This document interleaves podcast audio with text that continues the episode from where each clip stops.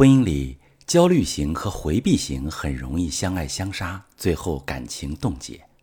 你好，这里是中国女性情感指南，我是许川，用心理学带你找到幸福的方向。遇到感情问题，直接点我头像发私信向我提问吧。在婚姻里，焦虑型和回避型依恋很容易相爱相杀，本质上都是想爱却又害怕失去。当遇到喜欢的人时，无时无刻不在害怕失去，想象失去。这种庞大的恐惧吞没内在，进而影响外在的行为模式。焦虑型依恋的人会像抓住救命稻草一样紧紧揪住不放，比如会想办法去打听伴侣的日常活动，和谁去玩，平时是怎么想的，怎么跟朋友说自己的，会查手机偷看蛛丝马迹，像一名侦探一样确认对方有没有变心。如果有一个按钮能够看见爱人的真实想法，他们会毫不犹豫地按下去，因为未知带来的不确定性太令人害怕。只要伴侣没有不停表达自己的爱，那就代表不爱。那回避型依恋的人呢，会选择隔离自己，保护自己，比如从一开始就非常理智，不让自己越过心里的判断线。伴侣的事是他人的事，不会过多参与和管束。即使对方要离开，也伤不到自己，因为从来没有投入过。他们也很渴望爱和被爱，但内心不相信爱是稳定的。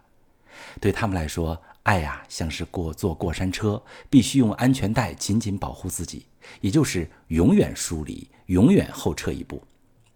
但是依恋类型一般不会明显影响人的社交，在生活中他们都有各自的优点和魅力。相互吸引之后，进入到亲密关系的环节，才会发现，原来我们都是受伤的孩子。焦虑型依恋的人越想抓住，回避型依恋的人就越觉得有危机感，所以他们不会回应伴侣的歇斯底里，也不知道怎么去处理这种不安。回避型依恋的人会自己抽离情感，于是导致焦虑型的人非常没有安全感。总是难过、委屈，觉得自己不值得、不重要。在冲突的过程中，有人会感到很失望，再也不想接触亲密关系，或者害怕更多的失败，于是坚定了自己孤独一生的念头。但每每看到别人的幸福，还是忍不住羡慕和难过。而有些人经历过痛苦之后，会想要成长，想要知道伴侣为什么会这样，而自己又是如何成为如今的自己。向内探索，找到亲密关系的答案。两种选择其实都是一种对自己的保护。遇到危险，避开危险，或者克服挑战。如果你的选择是成长，觉察当前的关系模式存在的问题，想要站在更高的角度解决，可以把你的情况跟我说说，我来从专业的角度带你看透你的婚姻依恋。我是许川。如果你正在经历感情问题、婚姻危机，可以点我的头像，把你的问题发私信告诉我，我来帮你解决。